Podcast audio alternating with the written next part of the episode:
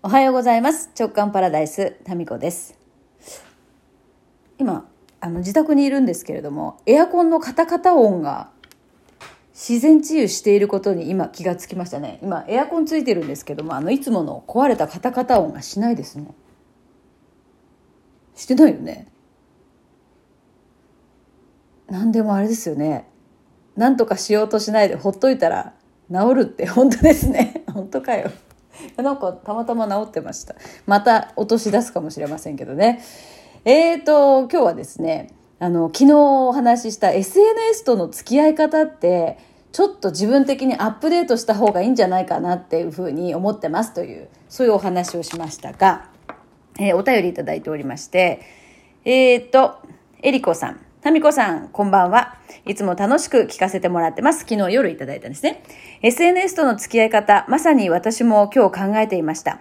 コロナ禍ではある程度仕方ないのかなと思っていたところはありますが、え先日、え死後からの世界ワークショップに参加させていただいて、いかにリアルが楽しいことか、あ、そうそうそうそう。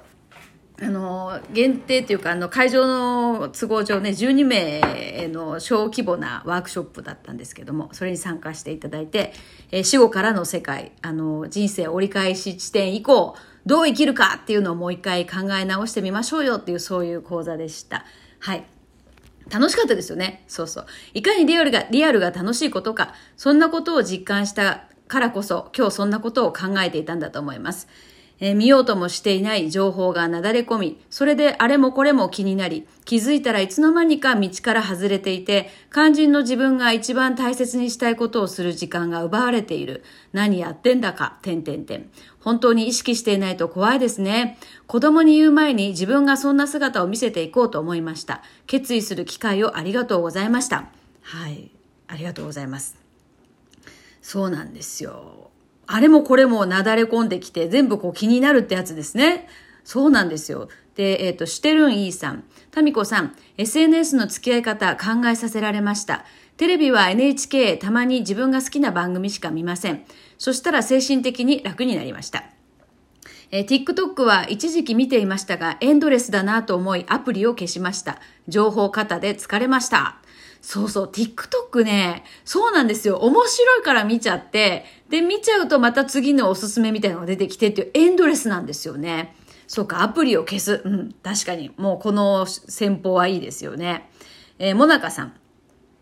不安が増幅するニュースは心身を疲弊させますよね。そういうのはあまり見ないようにしています。そんなわけで今、死後からの世界の絵日記とお誕生日会の絵日記書いてます。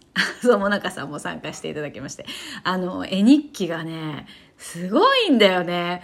これちょっと作品展に出品するのを楽しみに、えー、しております。はい。あの、そうそうそう。あの、イラストをね、えー、の本の方のイラストも、もなかさんに依頼しているんですけども、原稿の方がですね、本当あの、亀ペースでしか進んでおらず、えー、各、えー、関わってくださってる皆様をやきもきさせておりますが、はい、大丈夫です。なるようになります。なるようにやります。はい。ということで、えー、SNS の話に戻しましてですね。そう。いや、あのね、上手に使いこなしてる方で、それに全くストレスがないという方はもう全然それでいいと思うんですよね。ですけど、まあ私自身もですね、それで疲弊してるってわけじゃないんですけど、まあそのインドに行ってからですね、インドに来たにもかかわらず、SNS って、まあ来たからこそ、自分が遠くに、肉体的に遠くに行けば行くほど、なんか SNS 見ちゃうっていうことをですね、今回体験、体験して、で、それこそが疲れの元だなっていうふうに気がついたんですよね。改めて。うん。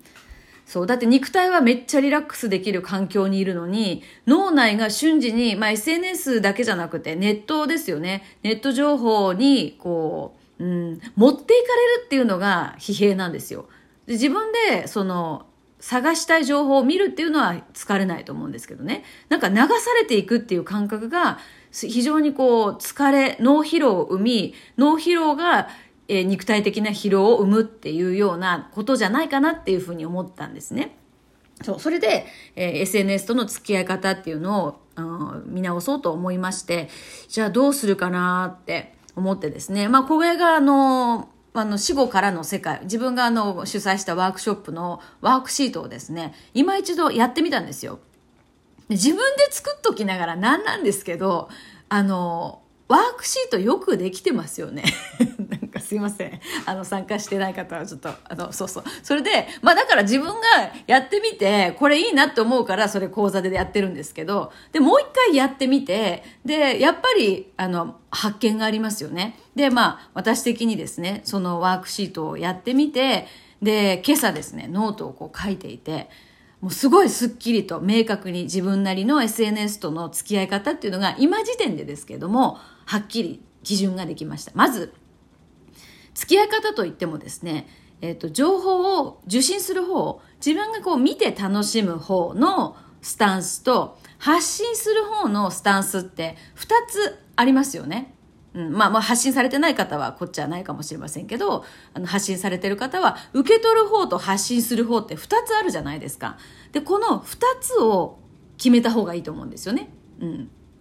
で、私は、その、受け取る方っていうのは、みんなが疲れる。まあ私もですね、疲れを生むのは何でだろうって考えたんですけど、おそらくその、まあ皆さんがあ SNS で疲れますっていうコメントとかをですね、うん、見ていった結果、よくあるのが、人と比べて、なんかもっと頑張んなきゃいけないような気がするっていう、もうこれだと思うんですよ。で、人と比べる、あと焦る。だからもっと早く、もっと早く。で、人と比べるでしょ？で、あと、えっ、ー、とね、あと、まあなんか勝ち負けみたいな。まあこれ比べるに、うん、なるのかな。